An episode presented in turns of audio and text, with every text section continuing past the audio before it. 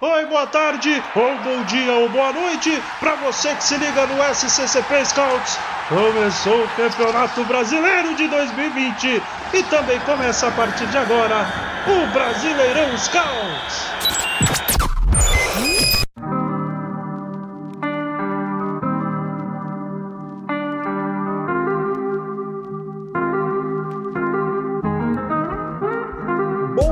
Boa tarde, boa noite para você que acompanha mais um podcast aqui, mais um Brasileirão Scouts no seu tocador de podcasts favorito. Eu sou o Marco Fernandes e hoje estou ao lado mais uma vez do meu grande amigo Richard Militão, o maravilhoso Richard Militão. E recebemos hoje também o Luiz Felipe, que vai nos contar um pouco mais sobre o Fluminense, o adversário do Corinthians na 26ª rodada do Campeonato Brasileiro, jogo em Itaquera, na Neoquímica Arena a gente vai lembrar muito bem. Ano passado, segundo turno, Corinthians e Fluminense na Neoquímica Arena. Ainda nem lembro se naquela época já se chamava Neoquímica Arena ou se era Arena Corinthians ainda, enfim. 5 a 0 para o Corinthians contra o Fluminense. Aí ia, né? Ali, o Corinthians ganhou, encostou no Fluminense, tinha jogos a menos, não tinha dúvida que nós iríamos para a Libertadores. Depois veio o que veio, mancinismo, tá, tá, tá, tá, tá, tá. Mas esperamos, né? Vamos ver se esse ano o cenário muda um pouquinho. Vamos tentar descobrir um pouco do que, que o Fluminense vem fazendo para o Corinthians se preocupar. E eu começo dando boa noite para você, já que nós estamos gravando aqui numa segunda-feira à noite. Boa noite para você, Richard Militão. O Corinthians vinha embalado, vinha numa crescente, vinha evoluindo, aí perde do esporte. Candidato a rebaixamento, penúltimo colocado até então do Campeonato Brasileiro. Dá aquele banho de água fria na torcida ou foi um ponto fora da curva esse jogo aí, pelo que vinha se apresentando o time do Silvinho? Richard, boa noite. Bom, boa noite, Marco. Boa noite, Luiz também. É, cara, é difícil, né? Porque, como você disse, o Corinthians vinha de um momento muito bom, né? Uma vitória contra o Palmeiras, um empate contra o Bragantino, onde foi melhor na partida, né? Foi comandou o jogo, né? O Corinthians, eu sempre falava isso, do Corinthians ser um protagonista dos seus jogos. E o Corinthians foi protagonista contra uma das melhores equipes do futebol brasileiro, que era o Bragantino, fora de casa. Né? Depois disso também fez né, uma partida muito boa contra o Bahia, uma vitória de virada. Então, era um, uma empolgação. Né? Todos esperavam uma vitória também diante do esporte, mas além da derrota, o que preocupou muito foi o desempenho. Né? A gente viu que o Corinthians voltou a ter os mesmos problemas né, lá do início da temporada, a dificuldade de progredir com a bola, aquela posse muito inerte, né? Sempre a famosa posse em U, né? Do lateral ao zagueiro, do zagueiro para o outro lateral, e assim sucessivamente. Né? Um Corinthians que teve muitas, muitas dificuldades, um esporte que conseguiu bloquear praticamente todas as ações ofensivas do Corinthians, né? Mesmo com Renato Augusto, com Juliano, com Cantilho também, a gente viu que o Corinthians não conseguia fazer o jogo fluir, né? Então a gente vê que os cenários preocupantes né, das rodadas iniciais, ou até mesmo ali do meio né, do Campeonato Brasileiro, voltaram a aparecer contra o esporte. Mas eu acho que ainda é muito cedo, né? A gente vê que o Campeonato Brasileiro dá muita margem também para essa oscilação. Né? Em um momento você está em alta, em outro você já está também um pouco em baixa. Então, eu acho que é até um resultado natural, mas o que preocupa foi o desempenho mesmo. Né? Talvez contra o Fluminense o Silvinho precisa fazer alguns ajustes, a gente até pode falar um pouco mais sobre isso, né, ao, ao decorrer aqui do nosso podcast, mas o Corinthians precisa dar uma resposta urgente novamente em casa, com apoio da torcida, para continuar nessa briga por, pela vaga direta na Libertadores. Muito bem, Luiz, boa noite para você também. Seja bem-vindo ao Brasileirão Scouts. Para quem quiser acompanhar o trabalho do Luiz, o arroba dele no Twitter é arroba luizfborgesb não me peça para repetir, ele que repita depois se quiser. Luiz, seguinte, ó, vamos falar um pouquinho sobre o Fluminense agora e sobre essa transição de trabalho. Porque o Roger Machado começa com uma baita empolgação da torcida. Aliás, parentes aqui, eu adoro o Roger Machado, não só pelos trabalhos dele, mas pelo posicionamento dele fora de campo. E pelos trabalhos, acho que um destaque muito grande para aquele trabalho do Grêmio lá em 2015, né? É, o trabalho do Roger começa bem, e termina muito contestado pela torcida. E aí assume novamente o Marcão, que já havia sido um sucesso no Fluminense na temporada passada, depois que assumiu também inicialmente como interino, e novamente assume o Fluminense dá aquela aquele ânimo, né? Como que tem sido essa transição, mudanças que já são perceptíveis entre o trabalho do Roger e o trabalho do Marcão? Seja bem-vindo ao Brasileirão Scouts. Fala, Marco. Boa noite a você, boa noite ao Richard. É um prazer estar aí no Brasileirão Scouts, um podcast muito bacana. E falar de Fluminense, que é sempre muito bom. Sempre não, né? Quase sempre muito bom falar de Fluminense. Ultimamente não tem sido tanto. Mas é isso, acho que você resumiu muito bem. O Fluminense está nesse momento de transição. Uma transição que não é novidade para o Fluminense, né? Não é a primeira vez que o Marcão assume o Fluminense no final de temporada. Foi assim quando o Oswaldo de Oliveira foi demitido em 2019. Foi assim ano passado com o Odair Helma. Ano passado, é, ano passado 2020, né, exatamente. E agora com o Roger Machado a mesma coisa, o Marcão sempre sendo essa opção aí. O Fluminense que não quer se arriscar no mercado, né, não quer trazer uma figura diferente. O Marcão já tá ali, né, tranquilão, um cara que é né, muito representativo para o Fluminense, jogador muito importante, agora como treinador também. E ele sempre arruma casinha, assim, o Marcão é impressionante. Ele nunca é efetivado de fato como treinador principal. Essa é a primeira vez que ele tem mais de 10 jogos no comando do Fluminense é, à sua disposição para fazer alguma diferença no final de temporada. E né, acho que ano passado, né, com o Odair Helma, na verdade, esse ano, né, 2020, 2021 é sempre esse limbo, né? A gente nunca sabe quando acabou o Brasileirão e quando começa o outro.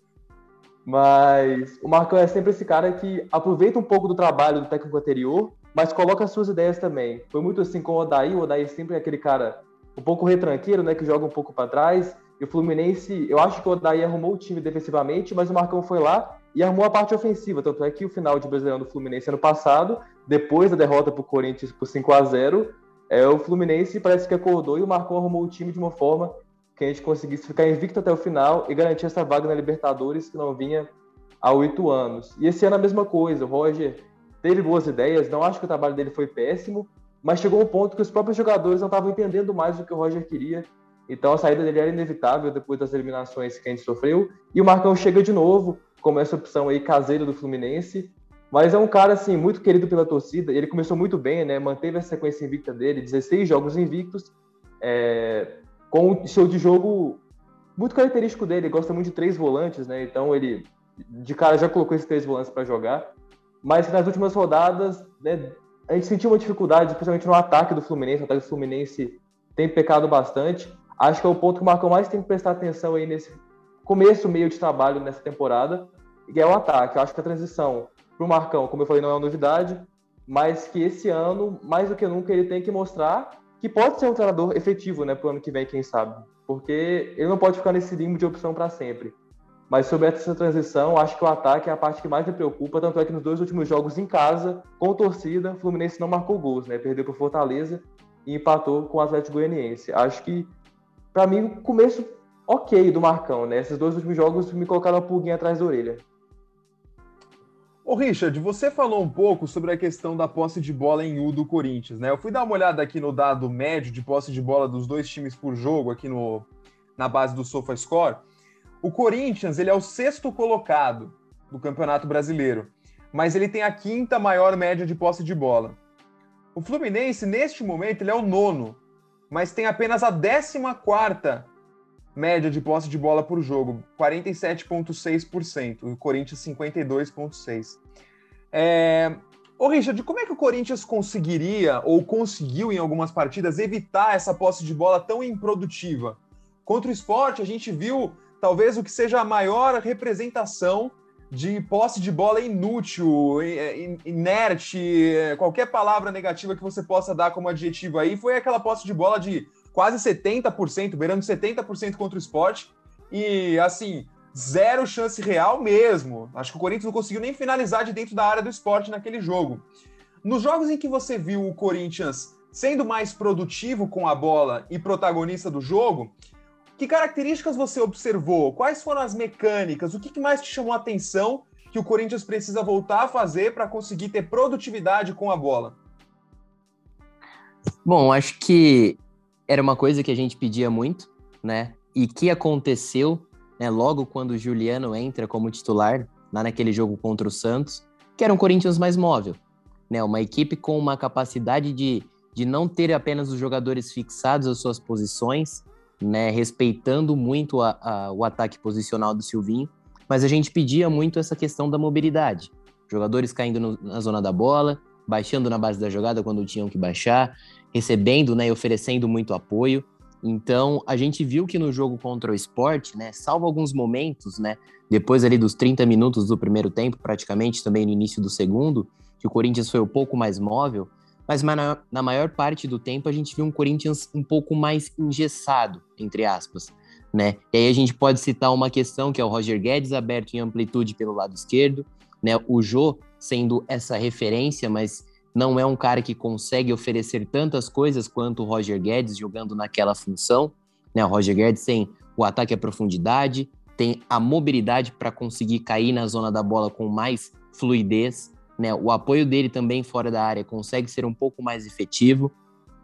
E, consequentemente, o Corinthians era mais lento, mais burocrático. Né? Isso me lembrou muito o Corinthians né, do início da temporada. Então eu acho que a mobilidade, né, foi um ponto muito importante. E aí a gente pode também destacar uma, uma ausência, né, nesse sentido. Por mais que ele não tenha feito gols, não tenha dado uma assistência de fato, mas o William, pelo menos nos jogos em que iniciou, foi muito produtivo. Seja puxando transição, a gente viu isso contra o Palmeiras, a gente viu isso também né, no jogo contra o América, o jogo que o Corinthians empata, ele é determinante ali no, no gol. Então, o William hoje se prova um cara muito importante né? Porque ele tem essa capacidade de puxar uma transição com condução em velocidade, ele tem essa questão de às vezes cair um pouco por dentro. Então, a mobilidade foi um fator muito determinante para o Corinthians, né, contra o, o esporte. Se a gente não tem essa característica, se o Corinthians não se apresenta com mais é, fluidez e com mais mobilidade, as coisas acabam ficando muito complicadas. E aí, o esporte, que tem um sistema defensivo bem competente, né, a gente vê que os números do esporte são bem positivos nesse sentido, o esporte conseguia induzir o Corinthians e praticamente não sofreu riscos. Né? Exceto aquele chute do, do Gabriel Pereira ali na segunda etapa, já na fase final, o Corinthians não conseguiu assustar o gol do, do goleiro Maílson. Então eu acho que contra o Fluminense, né, o William pode, pode estar à disposição novamente do Silvinho. Eu acho que o Silvinho precisa resgatar esse Corinthians mais móvel, com Roger Guedes sendo um atacante de mobilidade, William Gabriel Pereira, e aí você ter Juliano e Renato Augusto, né, mais próximos, dialogando juntos. Né, porque até mesmo contra o esporte a gente viu que os dois estavam um pouco mais afastados, né, e isso prejudica muito. São jogadores que têm qualidade, são jogadores que precisam da associação, precisam da combinação curta. E aí sim o Corinthians consegue progredir. Então eu acho que para o jogo contra o Fluminense, que provavelmente o Corinthians né, deve assumir o controle da partida e ser o protagonista em casa, é interessante o Corinthians voltar a ser mais móvel, sim. Ô Luiz, faz anos que para mim a, a, a impressão, a imagem que eu tenho do Fluminense é exatamente a mesma. É o time que ninguém dá nada, que começa a temporada, ah, vai brigar para não cair, vai brigar para não cair. Esse ano o Fluminense vai brigar para não cair. E quando, era, quando a gente era mais novo, né, quando eu tinha lá meus 16, 17 anos, a gente brincava da história da Zona Santos, né? O Richard vai lembrar bem disso. Não sei se o, se o, se o Luiz era mais ou menos a mesma coisa. Falava sempre da Zona Santos. Ah, ali do terceiro ao oitavo, né? Do terceiro ao oitavo é a Zona Santos. Você sabe que não vai ganhar o brasileiro, também não vai brigar para não cair, vai estar tá sempre brigando ali pela Libertadores, é a tal da Zona Santos. Para mim, cara, virou Zona Fluminense. Porque para mim parece que todo ano ninguém dá nada pro Fluminense, o Fluminense vai lá, briga, no mínimo briga, e quando consegue ainda se classifica para Libertadores. Dificilmente passa vergonha na Libertadores. Acho que fez uma campanha muito decente esse ano mais uma vez. Foi eliminado pelo gol fora de casa contra o, o Barcelona do Equador, que aliás fez jogos duros contra o Flamengo também, vale dizer, né? Não foi como se o Flamengo tivesse atropelado o Barcelona, como ele tem atropelado a maioria dos times aqui do Brasil. E o Fluminense sempre com uma entrega, uma competitividade muito grande. Esse ano, o Fluminense, para mim, sempre teve assim, nessas últimas temporadas, dois grandes líderes o Nenê e o Fred. Esse ano saiu o Nenê. O Nenê, eu até achei que ele ia encerrar a carreira no Fluminense, enfim, essa identificação muito grande. E aí lá você tem o Ganso e o Casares, por exemplo, com funções relativamente semelhantes à do Nenê. E apesar disso, nenhum deles vem atuando muito como titular. O Ganso até tá, tá fora pelo departamento médico, né? É, como que tá essa era pós-Nenê no Fluminense? O quanto que a saída do Nenê interferiu dentro e fora de campo na equipe, na equipe carioca, o, Luiz? Então, Marco, é até engraçado, porque o Fluminense, acho que a zona Santos do Fluminense é um pouquinho mais embaixo. É ali nono, décimo segundo, o Fluminense é, uma sequência de Sul-Americana muito grande, né? A gente jogou três, quatro Sul-Americanas seguidas. Era um time que começava o campeonato mal, o Fluminense fazia mal, é, primeiros turnos ruins, é, entre 2017 e 2018. E a mudança veio no ano passado, né, 2020, até né, logo que a pandemia acabou, com o Odair é, colocando o estilo de jogo e o Nenê jogando muito bem. O Nenê, eu acho que foi o jogador mais importante do Fluminense na última temporada, não só em números, né, foi artilheiro da Copa do Brasil, é, fez vários gols decisivos ao longo da temporada, mas ele realmente era o líder, como você falou. O Nenê, durante muito tempo, foi a referência do Fluminense, até antes do Fred chegar efetivamente ao Fluminense, é, ali depois que o futebol voltou após a pandemia. E continuou sendo um líder importante, né? Tem vários momentos de Nenê e Fred, é, um dá assistência para o outro, né? Faz o gol, enfim. Então, foi um jogador realmente muito importante para o Fluminense e que, para mim, foi talvez o grande responsável dentro de campo, ali junto com um ou outro jogador, a classificar o Fluminense para a Libertadores, né? Depois de oito anos, como eu tinha comentado, acho que o Nenê realmente era o líder, mas que nesse ano em específico, é, não só nesse ano, eu acho que chega no final da temporada, o Nenê abaixa um pouco né, o nível, e isso é normal para a idade dele, né? É um cara que, por mais ter uma forma física interessante, já tem 40 anos, a gente pode cobrar a intensidade né? do Nenê. 40 é, não é 33, não é 32, né? Não Porque é. a gente já fala, 32, 33 já tá no final da. O cara tem 40, cara. 40 anos. E ele chega no final da temporada, a gente espera que ele abaixe um pouco o nível. E foi assim, né? No começo desse ano agora, ainda temporada 2020, o Fluminense estava bem, né? Outros jogadores estavam fazendo a diferença. Mas nesse ano, Nenê, esse ano, o Nenê já não começou tão bem. E isso já preocupa um pouco. Eu acho que pela sequência, né, a gente não teve férias praticamente. O Fluminense terminou o Brasileirão, ficou naquela expectativa se ia para a pré-Libertadores, porque dependia do Grêmio e Palmeiras da Copa do Brasil, né? Porque se o Grêmio ganhasse, aí o Fluminense teria que jogar para a Libertadores, então a gente não teve descanso praticamente nenhum. E o Nenê, eu acho que sentiu um pouco isso. Uma temporada 2021 ruim do Nenê, fez muito pouca coisa, assim que eu me lembre, de, de, interessante, e perdeu espaço, né, com o Marcão e também com o próprio Roger. Ele não estava jogando, né, chegou a ser banco. O Ganso, né, antes de machucar, assumiu a titularidade com o Marcão. A mesma coisa, o Casares teve um momento ali que foi titular. Teve um momento que os três estavam no banco, o Fluminense jogava com três volantes ali e nenhum dos três entrava em campo.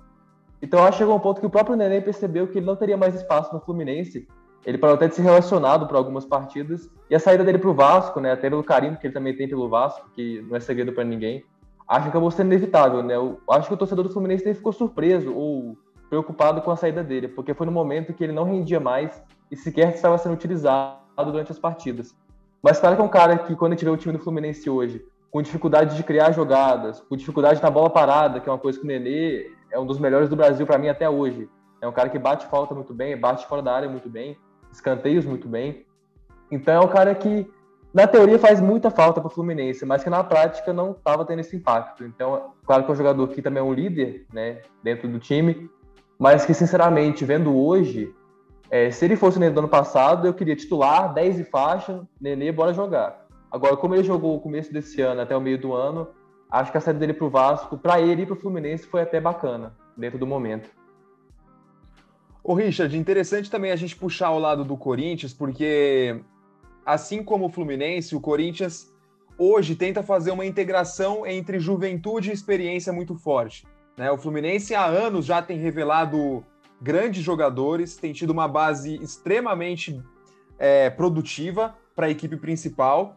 E o Corinthians talvez tente fazer algo parecido nesse ano. O próprio Silvinho relata muito nas coletivas, né?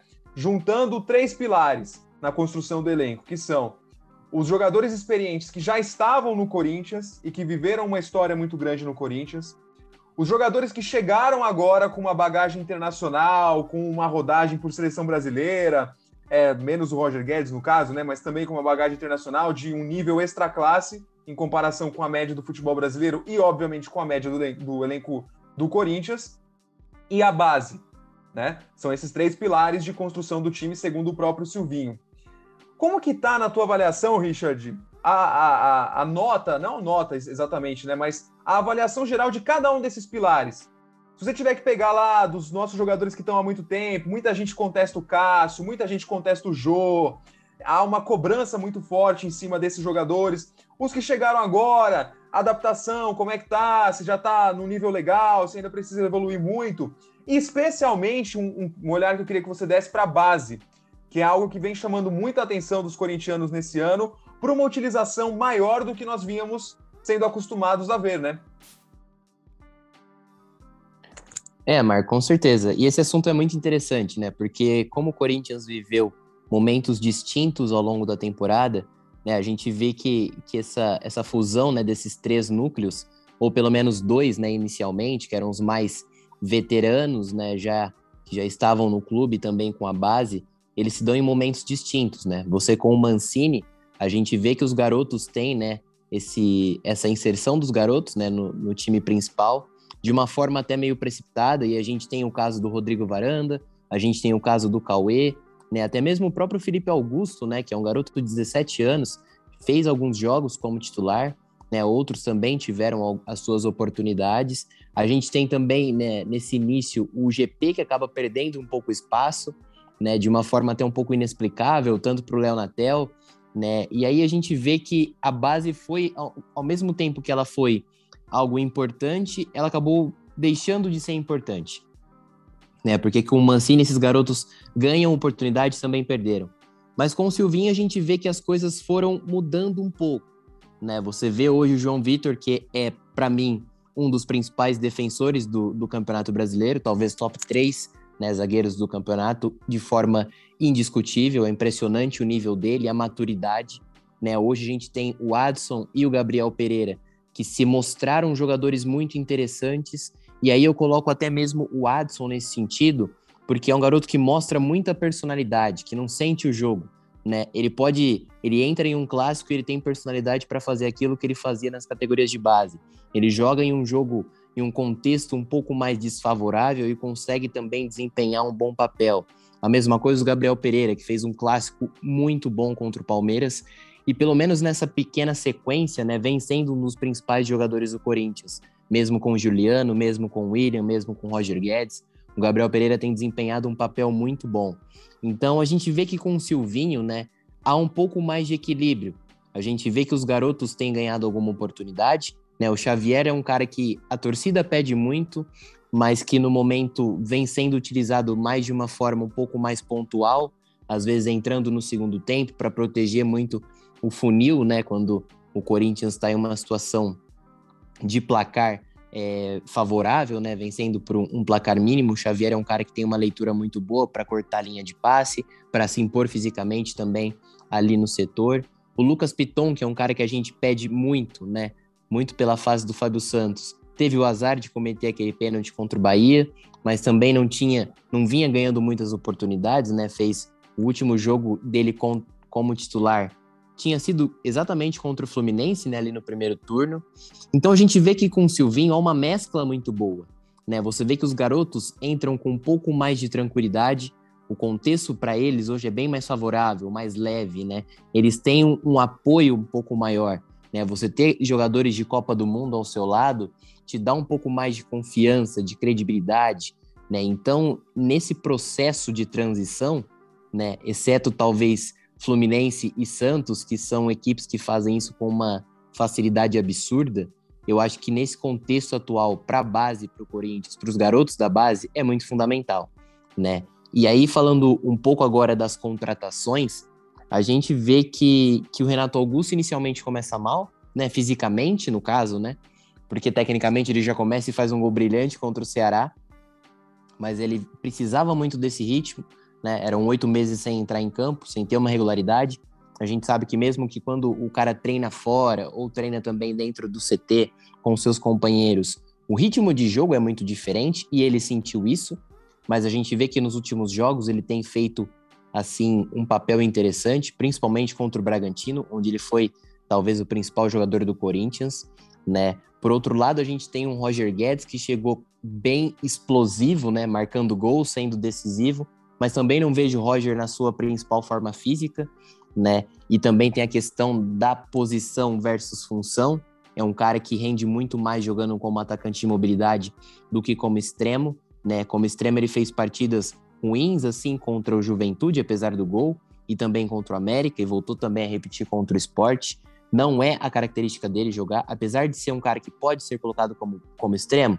Sim, ele pode, mas ele não consegue desempenhar o seu melhor. Então tem essa questão do Roger Guedes. O William também está naquele processo, né? De, quando ele estiver 100% fisicamente, é um cara que vai ser muito fundamental para o Corinthians. Mas nesses últimos jogos, principalmente contra o Palmeiras, foi um cara determinante, puxando transição, sendo um cara da velocidade, né? Ele tem um, uma aceleração muito rápida, então isso é muito, muito importante para o Corinthians. E o Juliano, para mim, é o divisor de águas. É o cara que chegou no Corinthians e tomou conta da, da posição. É o principal reforço hoje do Corinthians. É impressionante o impacto dele no time. Então, é um Talvez cara o menos que... badalado, né? O menos Com badalado. certeza. É. é um cara que ajuda na base da jogada, é um cara que tem se deslocado verticalmente, né? Pelo menos nos últimos jogos, chegando para dar assistência ou até mesmo né, definindo algumas jogadas, como foi no, no jogo contra o América Mineiro, onde ele teve diversas oportunidades. Então, para mim, hoje, Juliano vem sendo o principal reforço. E falando sobre os, né, os já veteranos, né, a gente fala de Cássio, Cássio que não faz um campeonato tão ruim, pelo menos nas primeiras rodadas ele foi muito importante para o Corinthians, né, inclusive sendo um dos principais goleiros com número de defesa, né. A gente tem a questão do Gil, o Gil evoluiu muito com o Silvinho, muito, né, uma confiança para conseguir é, sair jogando, né, às vezes a gente vê o Gil conseguindo fazer um giro no, no atacante, né, arriscando um passe né? de ruptura. Exatamente, um Gil muito mais confiante e protegendo a área muito bem. Ele e João Vitor hoje fazem uma dupla muito confiante, muito segura. E eu acho que talvez os dois pontos negativos, eu acho que são o Jô e Fábio Santos. Né, o Fábio Santos tem todos aqueles problemas que já eram recorrentes na última temporada. E o Jô, a gente viu no jogo contra o Sport que é difícil ter ele como titular. Né? O Corinthians muda completamente né, o seu o seu entorno quando ele está como titular. A gente vê que, que a rotação é diferente, então eu vejo esse cenário. Né? Uma base que hoje está no contexto ideal, os jogadores que foram contratados têm essa questão da adaptação de posição e função, que é o caso do Roger Guedes, a questão física, que é o caso do Renato e do William, e o Juliano que chegou e tomou conta do meio-campo. E os, né, os, os, os veteranos, que alguns conseguiram se reinventar e serem bem importantes, que é o caso do Gil. Fagner a gente dispensa comentários porque sempre é muito regular e sempre consegue desempenhar um excelente futebol, mas eu acho que é um pouco disso. São três núcleos que juntos podem trazer resultado, mas a gente tem que ponderar algumas coisas, algumas situações, algumas peças que ainda não estão na sua melhor rotação. Perfeito, perfeito. Tá aí, ó. Quem, tá, quem estiver fazendo trabalho, fazer essa análise aí do Richard, para mim, tá, tá brilhante, cara. É, agora eu vou passar para você, Luiz, perguntando o seguinte: estava dando uma olhada aqui nas últimas escalações do Fluminense. É, você já havia adiantado um pouco para a gente que o meio-campo tem sido um pouco inconstante, que às vezes muda, né? Tem a questão da cirurgia do ganso, enfim. Agora, esse trio de ataque aqui não me parece estar tá mudando muito, não, hein? Fred, Caio Paulista e Luiz Henrique são constantes aí nas últimas escalações do Fluminense. Conta pra gente um pouco de como é que tá essa força ofensiva aí, especialmente com esses dois, se eu for moderno eu vou falar extremas, né? Mas como eu sou mais raio, eu vou falar pontas, os dois pontas aí, o Caio Paulista e o Luiz Henrique. O Caio Paulista começou assim, a sua trajetória no profissional chamando a atenção. Meu, isso aí é o Real Madrid, Barcelona já vai ficar de olho e tal. Vem se consolidando assim? Como é que tá a avaliação da torcida em relação ao Caio Paulista nessas últimas partidas? E a mesma coisa do Luiz Henrique. Então, cara, tá curioso, né? Você lembra muito bem, o meio-campo do Fluminense vem trocando muito realmente, com o Marcão negócio de jogar com os três volantes, né? No caso, o André, o Iago e o Nonato, de vez em quando o Martinelli também volta a ser titular. Só que eles têm se revezado bastante, mas o ataque continua de fato mesmo, né? Fred, Luiz Henrique e Caio Paulista, o que não significa que tenham rendido tanto. Acho que ultimamente, nos últimos jogos, quem tem jogado melhor é o Luiz Henrique, inclusive muito bem fez partidas brilhantes aí contra o Bragantino, principalmente. Acho que foi a grande atuação do Luiz Henrique com a camisa do Fluminense, inclusive, fez um golaço, enfim. É, de direito, inclusive, que é uma perna que ele não costuma fazer gols, mas ele marcou um belo gol contra o Bragantino. O Fred, dispensa comentários, né? Para nós que somos torcedores do Fluminense, que acompanhamos o Fluminense, pode estar com 50 anos que o Fred é titular do Fluminense, camisa 9, faixa de capitão, bandeira na arquibancada, porque a identificação é muito grande, né? Vocês falando aí de Cássio e Fábio Santos, Gil, é o Fred pra gente, né? E até, talvez até com um pouco mais de intensidade, porque é o nosso segundo maior artilheiro da nossa história. Então, é um cara que, por mais que esteja mal nos últimos jogos, o Fred não faz uma boa partida.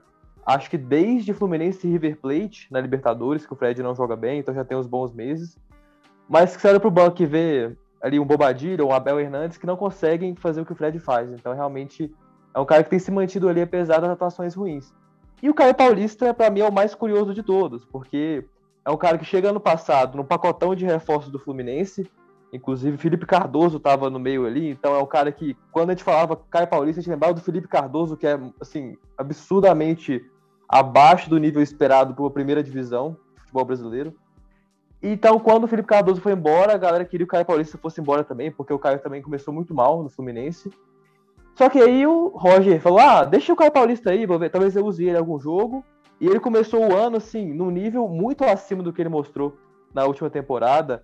É mostrando uma válvula de escape, né? O Roger gostava muito desse jogo reativo, né? De contra-ataque. E o Caio Paulista fazia o que ele queria, que era exatamente marcar, roubar a bola e partir pro contra-ataque, né? Ele pode não ter um drible muito bom, mas ele tem muita intensidade, é um cara que realmente mostra muito isso. E ele Ô, vem fazendo temporada. Oi. Ele lembra um pouco o Richarlison, que também nasceu do Fluminense, porque nos primeiros jogos que eu vi do. do eu confesso que não estou acompanhando tanto os últimos jogos do, do, do Caio, mas os primeiros jogos lembrava demais para mim. Eu olhava e falava, cara, é o Richarlison 2 ali. É, lembra um pouco, né? O cara é um pouco mais forte, assim, né? O Richarlison ganhou muito porte físico mais agora, né? Mas ele sempre foi esse cara um pouco mais. Rapaz, começou uma chuva no interior de Minas aqui agora. Se interferir, vocês me avisam. Mas esse cara meio fortão, assim, que consegue marcar muito bem e partir de velocidade. Eu acho que lembra um pouquinho, sim, esse estilo. Lógico, né? Tomar as devidas proporções aí, Richardson, Caio Paulista, né? Quem sabe tem um, um, pouco de um abismo técnico aí. Mas lembra um pouco, o estilo de jogo lembra sim. E o Caio, né, começou a temporada muito bem, mas teve uma lesão. Que acho que depois que ele voltou, ficou um mês parado mais ou menos, ele não é mais o mesmo. Mas ainda assim ele consegue se firmar como titular. É, nos últimos jogos, eu acho né, eu particularmente, que ele tá pedindo um bancozinho ali, tá precisando dar uma descansada. Não porque ele esteja muito mal, ele consegue ser essa válvula de escape, é um jogador interessante, mas porque o John Arias, né, que foi contratado agora do Santa Fé, é, tem entrado muito bem em todos os jogos. Né? Ele era o titular até enquanto o Caio Paulo estava machucado, mas aí a avó dele faleceu, ele teve que ir para Colômbia, passou umas semanas por lá. O Caio Paulista retomou a posição e o John Arias não conseguiu reassumir a titularidade, mas para mim é o cara que tá pedindo essa passagem, sabe? E entrou muito bem contra o Atlético Goianiense no segundo tempo, o John Arias. Acho que o Marcão já deve bancar a entrada dele contra o Corinthians. É, talvez no lugar do Caio Paulista, porque o John Arias também joga pela esquerda, mas talvez também como meio armador, né? Talvez tirando um dos volantes, colocando o John Arias centralizado, para o Caio Paulista continuar no time. Acho que é um ataque que para o Fluminense são jogadores que têm mantido um nível bacana, mas que nos últimos jogos, assim como todo time, a defesa do Fluminense também nos últimos jogos está muito mal mas acho que devem se manter. Não acredito que o Marcão mude muito, além da entrada do John Arias, que para mim é inevitável, até pelas boas entradas que ele tem tido nos últimos jogos. Muito bem, senhores, muito bem. Estamos caminhando aqui para o final da nossa conversa, agradecendo demais já a participação do Richard e do Luiz aqui. Passou rápido, passou bem rápido aqui, pelo menos para a gente. Agradecendo mais ainda a você que nos ouviu até aqui. Não deixe de seguir o SCCP Scouts aqui no Spotify. Não deixe de seguir a gente também em todas as nossas redes sociais, Twitter, estamos chegando aí quase a 40 mil seguidores no Twitter. Junte-se à nossa rede lá, arroba SCCP Scouts. Mesma coisa no Instagram, chegando a 10 mil. Nosso Facebook também, enfim, muito conteúdo legal. Nosso YouTube, chegando a 3 mil inscritos. Se inscreva lá no nosso canal, muitas lives, muitos vídeos bacanas. Você não vai se arrepender. Sempre SCCP Scouts. Bom, caminhando para o final então aqui, senhores, Richard pediu seu destaque final aqui antes da gente encerrar. Eu particularmente estou muito ansioso para esse jogo porque vai ser a minha volta para a Neoquímica Arena, claro, com toda a segurança, vacinado. Aliás, vacinem-se, né, pelo amor de Deus. E, enfim, sua expectativa final aí para esse jogo, Richard? Bom, Marco, acho que, como você disse, né, um jogo em casa, um jogo novamente que o Corinthians né, vai rever a sua torcida, né, depois de um resultado e de um desempenho muito abaixo. Né, eu acho que o Corinthians precisa dar uma resposta rápida, né, se quiser novamente trilhar o caminho né, da, da vaga direta para a Libertadores. O Corinthians fica titubeando e não consegue entrar nesse G4. A gente sabe que o Campeonato Brasileiro é muito difícil, muito concorrido, equipes muito competentes também, né, principalmente até equipes menores como Bragantino e Fortaleza que, que vem desempenhando um futebol é, muito agradável na competição. Mas eu acho que é isso. Né? O Corinthians precisa dar uma resposta. Né? A, a amostra desse jogo precisa ser diferente, um Corinthians mais móvel, com capacidade de envolver o sistema defensivo do adversário. Né? Você tem peças para isso. e você não pode ser refém somente né, de um esquema e de uma situação clara, que é né, esse ataque mais posicional, com os jogadores mais fixados. Então, acho que o Silvinho precisa dar novamente uma resposta. Conseguiu dar contra o Palmeiras e as coisas deram muito certo. Espero que ele possa fazer o mesmo contra o Fluminense. Perfeito, perfeito. Luiz, muito obrigado pela sua participação. Já fica o convite aqui para os nossos próximos Brasileirões Scouts. Fala de novo o seu Twitter aí para a galera seguir e sua expectativa final também para o Fluminense nessa partida de quarta-feira. Pode fazer merchan também? Tá liberado o merchan ou não? Com certeza. Ah, então pronto. Vamos lá, arroba Luiz F. Borges B, underline, meu perfil pessoal. Tô na Fluminense Stuff também, a página que a gente cobre Fluminense no Twitter e no Instagram. E tô no YouTube, no Raiz Tricolor, lá eu falo um pouco mais de base do Fluminense, né? Xerém, que sempre vem grandes talentos. Tô sempre por lá também, esses são meus canais aí que eu tô falando do Flusão. É, mas sobre o jogo Fluminense Corinthians, só tem um alerta ao torcedor corintiano que escuta a gente aqui no Brasileirão Scouts. Nosso zagueiro Lucas Claro está suspenso e quem entra no lugar dele é o Manuel, conhecido ah. da torcida de vocês. Vem isso é um alerta, por aí. Isso é um alento. Isso é um alento para a torcida corintiana. Ah, para quem confia na lei do ex, estou confiante no gol de cabeça de Manuel. 1 a 0 pro Flusão. Mas é isso, hein? Um jogo muito importante. Pensando em Libertadores aí, confronto direto, vai ser bem bacana de acompanhar. Vale lembrar o seguinte: o, apesar do Fluminense tá, estar seis pontos, se não me engano, atrás do Corinthians. Deixa eu dar uma confirmada aqui na tabela. Acho que são Acho que quatro, são... né? Acho que são quatro. Quatro, tá quatro. certo. Quatro pontos, exatamente. Perfeito. Então, quer dizer, esse é o confronto direto. Ou seja, quem ganhar este jogo só depende de si para ficar à frente do outro no campeonato. Se o time, se, se sair empate nesse jogo, os dois times, o Corinthians passa a depender apenas de si. Por quê? Porque o Fluminense tem um jogo a menos. O Fluminense tem 24, o Corinthians tem 25. Então, se o Fluminense vence vai a 36, fica com 36 e um jogo a menos. Se vence o jogo a menos, vai a 39 e passa o Corinthians.